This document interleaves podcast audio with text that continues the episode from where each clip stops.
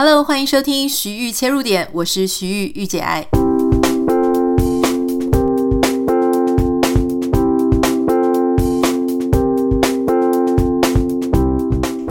Hello，欢迎你收听今天的节目。今天的节目要跟你分享一个最近在台湾十分热门的话题，因为呢，我们这个大学学测国文的写作测验，今年的题目呢叫做“如果我有一座新冰箱”。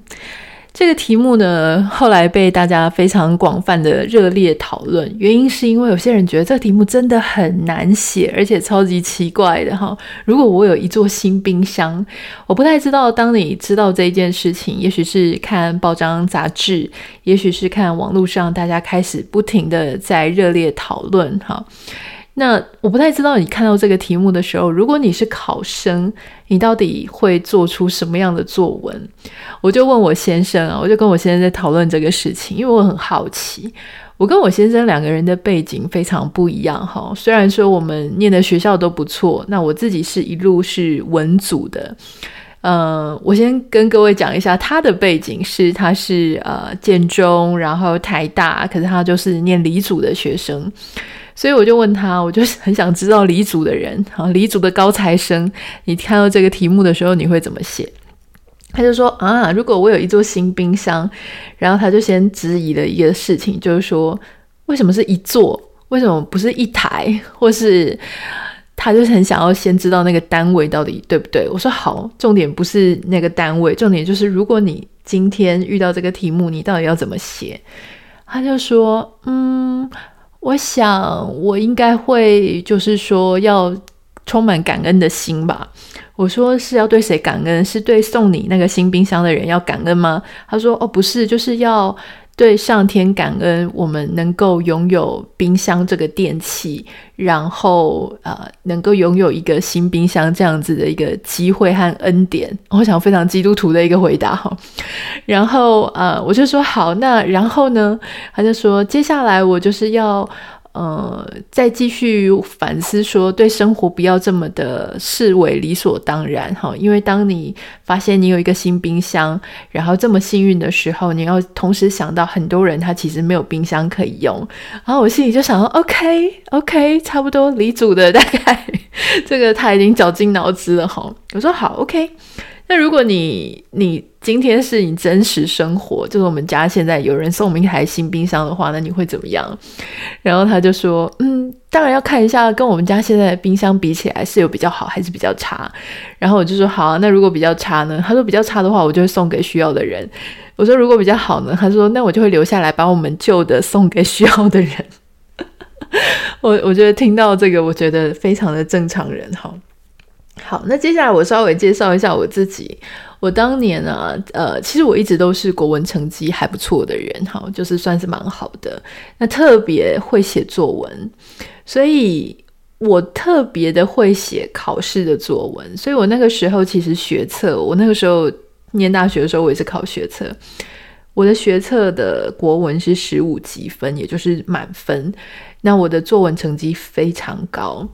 如果我今天回到这么多年前，然后我是一个考生，当我看到这样子的题目的时候呢，我会非常机械化的，我非常知道到底阅卷老师他想要读的是什么。好，因为当你在这个作文题目的时候呢，你会知道说，只有很阿傻的，好，只有完全不知道阅卷题目老师想要看什么的。这些学生，他才会真的一直在写冰箱的事情。呃，其实我可以理解，就是所有的阅卷老师，他们期待的就是你要从实讲到虚，你要真的从冰箱，然后去讲到冰箱后面的意义。那我举一个例子，如果是我来写这个题目啊，我可能会写说。OK，呃，如果我有一座新冰箱，好，我就可能会讲说，这个冰箱它所代表的意思呢，不只是冰箱而已，它可能是一个家庭生活的重心，哈，因为对华人来说，饮食啊、呃，餐点是全家人一起聚在聚在啊、呃、家里面，然后我们可以彼此互相聊天，谈论彼此发生的事情，是一个情感心意交流的空间跟机会。那这个冰箱呢，它就是提供我们这样子一个机会的一个实体的载具嘛，哈。好，所以我可能就会讲说，哦，这个冰箱它可能呃隐含的是一个全家人在一起的一个希望、盼望，然后酝酿出一个全家人什么样子的一个氛围跟情感。好，接下来可能再讲几个故事，讲说这个冰箱有多重要。果然有一些呃新闻媒体呢就报道说，哦，这个呃有一些国文老师他们就说，如果你要把这个题目写好的话呢，你可能有一些人他就会讲说是呃奶奶想到奶奶的厨艺，奶奶的拿手菜哈、可能去奶奶家，奶奶都会准备一些菜肴，会让他们拿回家，然后放在冰箱保鲜，大家可以在。啊，一边吃着奶奶的菜肴，一边呃怀念这个跟奶奶相处的时光等等的。然后这个时候就有很多网友在下面写说：“哦，他光是写这个作文，奶奶都不知道死几次了。”哈，我觉得这个非常的有趣。其实啊，我我今天想要跟大家分享这个主题，并不是想要教大家怎么写作文，因为其实我也不知道说我到底写出来会是几分。可是我觉得我们可以用这样子的一个例子，啊，用这样子的一个机会。来谈一谈，就是我们的国文作文里面，哈，它后面到底有什么样的切入点？我们切入进去看，我们会发现里面有其中有一些不合理之处，或是我们觉得是不是可以有一个机会再重新思考这件事情？五秒钟音乐之后，马上回来跟你分享我的看法。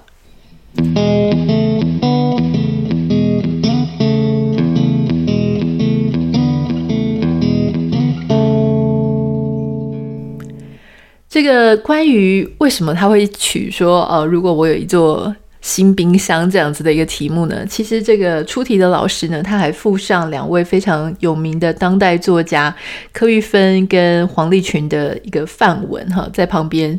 来提示大家说，提示学生说要怎么样写这个东西。那不瞒大家讲，就是柯玉芬老师呢，他其实是我之前在政大的老师之一。呃，黄立群的文章我也非常喜欢，他这一篇。关于这个冰箱的这一篇文章，我当时在看他那本书的时候，我印象就非常深刻。我觉得他写的真的是极好，我非常喜欢这两位的文笔哈。所以基本上我对于冰箱它能够发挥出很好的文章哈，或者说文很好的文章，它运用呃冰箱来作为里面的象征啊隐喻，这一点我觉得没有问题，不用怀疑。我们要讲的事情是呢，在考学生作文的时候，哈，应该讲这只是一个例子。但是我们当时为什么能够考出很好的成绩啊？为什么有一些学生他考不出很好的成绩？比方说像我先生，他是一个理组，他非常强，数数理能力很强。可是我觉得他永远都没有办法在这样子的题目里面得到极高的成绩。可是原因是什么？它是一个公平的事情嘛？哈，我们在考这个作文的时候，我们到底想要得到什么？有一些人呢，可能会讲说，我相信，因为我们现在在收听这个节目里面的人，有一些是老师，所以我这样讲或许会让有一些老师觉得不太舒服。这边我先抱歉。可是我们从另外一个角度来看，哈，写作文，当然我觉得它是一个测验国文能力非常重要的一环。好，可是有一件事情要先讲，就是说，是不是所有的阅卷老师、改考卷的老师，他都有极大的包容力？包容我们所做出来的所有的作文的可能性，都是能够被称扬、被赞许的。我的意思是说呢，当然我，我我作为一个自己作文成绩非常好，我常常都知道说阅卷老师想要听什么，想要看什么，所以我就知道要怎么样去写作文的一个人哈。因为我知道一开始一定是写实，从实写到虚，然后从这个具象写到。不是幻象啦，从具象写到象征哈等等的，然后你要把它的意义呢一直推一直推，最好呢能够论理再论情，全部都把它融在一起哈。可是这个背后，我们到底在考学生什么？我的意思是说，学生他越能够揣摩这个改考卷的老师想要看什么的，就越能够得到高分，对吗？所以呢，如果学生他没有办法揣摩阅卷老师到底想要看到什么文章的时候，他就没有办法得到高分。哪怕今天这个学生，他其实。假设今天是这个题目，如果我有一座新冰箱，这个学生呢，他没有办法揣摩老师想看这个，结果他写的是什么呢？他写的真的是一般的论文哈，就是说，如果我有一座新冰箱哈，我会先检查这个冰箱内内外外的结构，然后我会把它拆开，我觉得这个冰箱里面的压缩机啊，啊，怎么样怎么样？如果他完全是在讲冰箱这件事情。我不觉得他会拿到很高的分数，可是你可以说这个学生他所写出来的东西没有价值、没有意义吗？我觉得那不尽然哦，因为这个学生他可能他厉害的部分是其他的。好，为什么要谈这件事情？就是老实说，你现在走到书店里面，哈，你去看现在中文的图书分类有多少种？哈，除了文学之外，还有许多的是非文学类的书籍。嗯，很多文学、非文学类的书籍里面呢，有财经、有商管，哈，有实用书籍，有各式各样的指南等等的。那这些书籍的这些作者，他没有办法写出，就像我自己本身，其实我并不能说我是那种文学造诣非常好的。也就是说，我以前虽然得到很高的作文成绩，但其实我并不是这么文艺那一型。好，那为什么我还可以得到很好的成绩呢？原因就是因为，老实说，我们当时写作文的那些作文，其实也并不文艺。好，如果说真正是非常文艺挂的。同学，他也不一定可以在这样子的考试里面考到很好的成绩。换句话说呢，真正能够考得很好的成绩的同学，其实很简单，就是他知道阅卷老师在这个题目里面他想要看到什么，也就是说，很会揣摩上意，或者很会揣摩他自己的消费者想要阅读到什么样的人，其实可以得到最高的分数。所以是哪一些人呢？就是像我们这样在做这种广告文案的人啊，我非常了解我的消费者现在想要读什么，我非常知道我的客户想要读什么。这样子的人，有这样子的一个天分的人，他可以在这样子的考试里面考得很好。好，但是我必须要讲的一件事情就是说，你知道吗？如果说你作为一个作家，今天不管是在讲柯玉芬啊，或者黄丽群，他们的文章写得极好，他们的标题是下冰箱。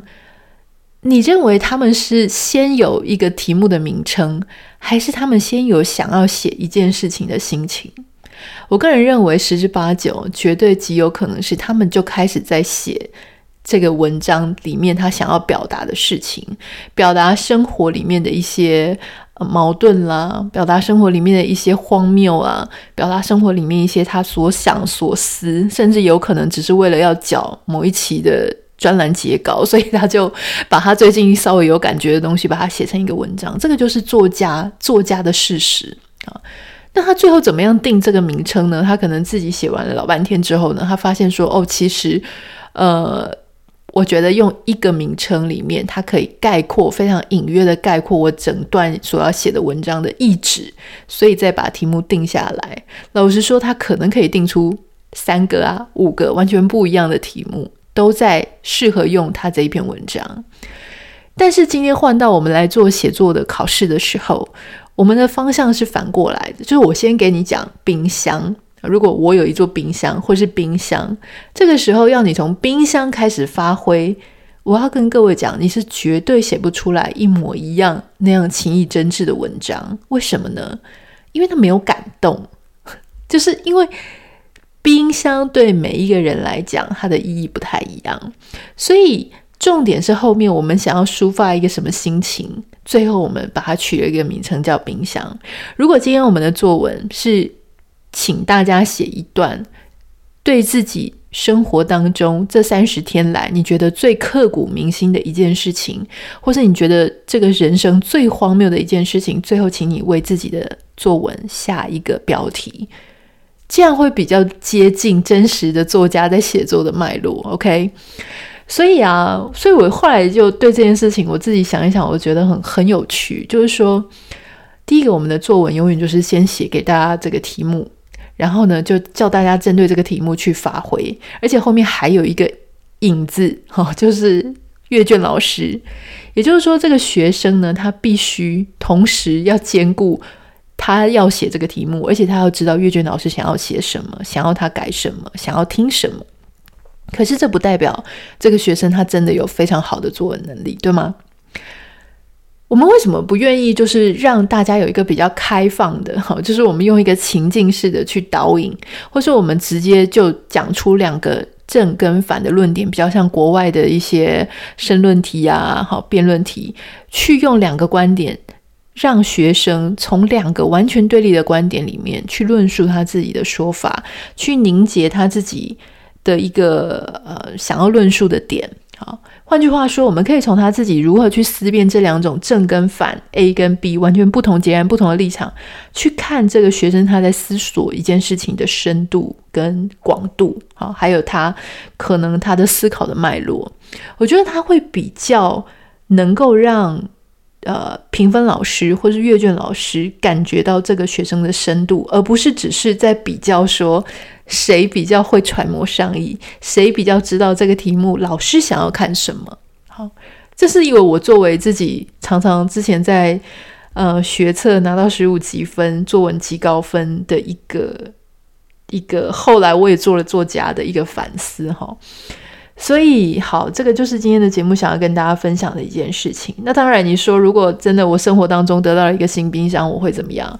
我可能会把它租出去吧，因为在台湾，好，可能没有这个困扰。可是，在美国呢，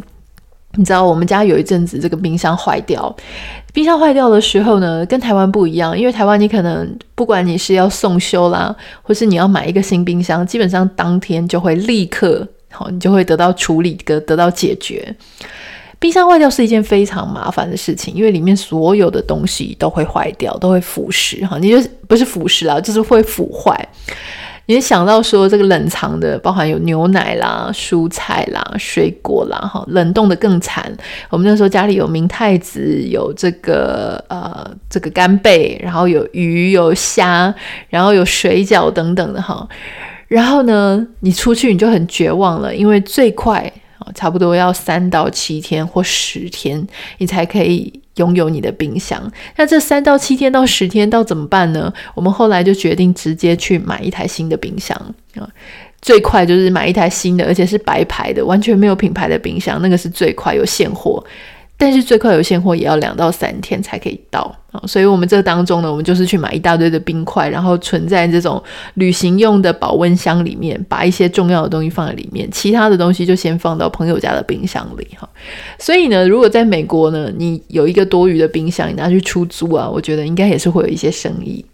好，这个就是我今天想要跟大家分享的，就是说。有时候啊，我们这个作文题目呢，跟真实的生活真的差得蛮远的。那它背后到底能够考出学生什么样子的能力呢？也许我们那个时候都走过，可是我们都从来没有想过哈。那我们接下来，也许我们有自己的下一代，下一代又开始跑到这个考试的我们以前跑的这个轨道上，然后下一代呢也继续在这个轨道上，他继续在写作文，继续在做一些我们当时做过的事情哈。但是我觉得是时候可以去想一想。就是说，这些题目或是这样子的成绩，我到底需要花多大的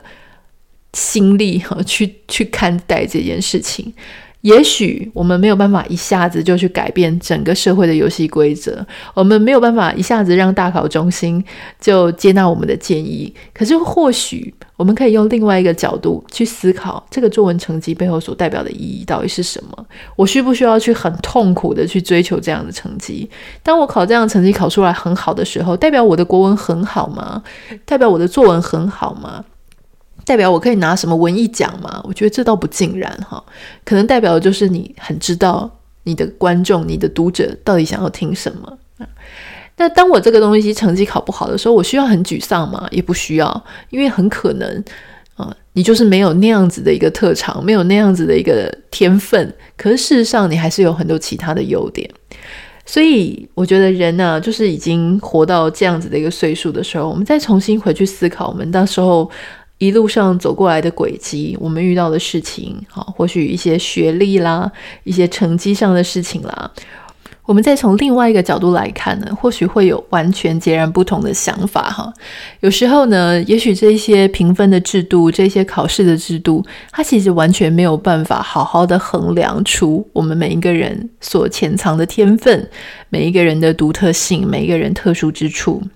所以，我们不应该哦，就是说当时我们的学历怎么样、成绩怎么样，我就认为说，对，这个就是我一辈子的天花板，或是我一辈子呢，我例如说我在这里国文。成绩考得很好，我就觉得我就是要念文学院啊！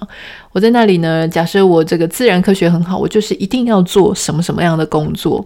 如果你在这样子的状况下，你就给了自己一些框框，其实我觉得那反而是成为。这样子评鉴制度或是评分制度下面的非常呃受限，受限于那样子的一个制度跟环境，很可能如果那样子的评分系统它没有办法完整的把你的面相好照映出来，或它没有办法发掘你的真正的潜力、真正的价值，而它只看到了某一种面相，那很可能就会让你自己对自己的认识。呃，有一些局限，或是很可惜，没有发现你的一些天分长才。所以，我在这里，我其实要跟大家讲，就是说，不管你以前的学历怎么样，不管你以前的成绩怎么样，我觉得只要你不断的去探索，自己去学习一些新东西，自己去培养一些兴趣，自己去发掘一些适合你的学习方式，适合你的表达自己的能力的方式，我认为它都会。让你有完全不一样的人生，让你完全有不一样的一个呃更广的视野跟更高的高度。好，这个是我今天想要跟大家在这个节目当中分享的。好，这个就是今天的节目想要跟大家呃聊的一个主题。如果也欢迎你有任何的想法，任何的一些。你觉得之前的考试制度呢，没有让你看到你的某一些面相，或是他的评鉴出来的成绩跟你后来的成就非常相反哈？这个其实我常常在国外会听到哦，就是有些人他在台湾呢，诶，他考试出来成绩都很差，可是没有想到他在国外反而找到他自己的兴趣，然后一路念他当时成绩最差的那样的学科，然后一路念到了博士班哈。所以我觉得这样子的例子跟故事一定非常多，欢迎你可以写私讯到我的 Instagram。跟我分享，Anita 点 Writer A N I T A 点 W R I T E R，也欢迎你可以加入我们的联脸书徐玉切入点的社团，然后有很多呃可爱的朋友们都在上面跟我们非常热烈的分享。当然也不要忘记帮我们在 Apple p o c k e t 上面留下五颗星给你的留言，然后多多分享我们的节目给你的朋友。那我们就下次见喽，拜拜。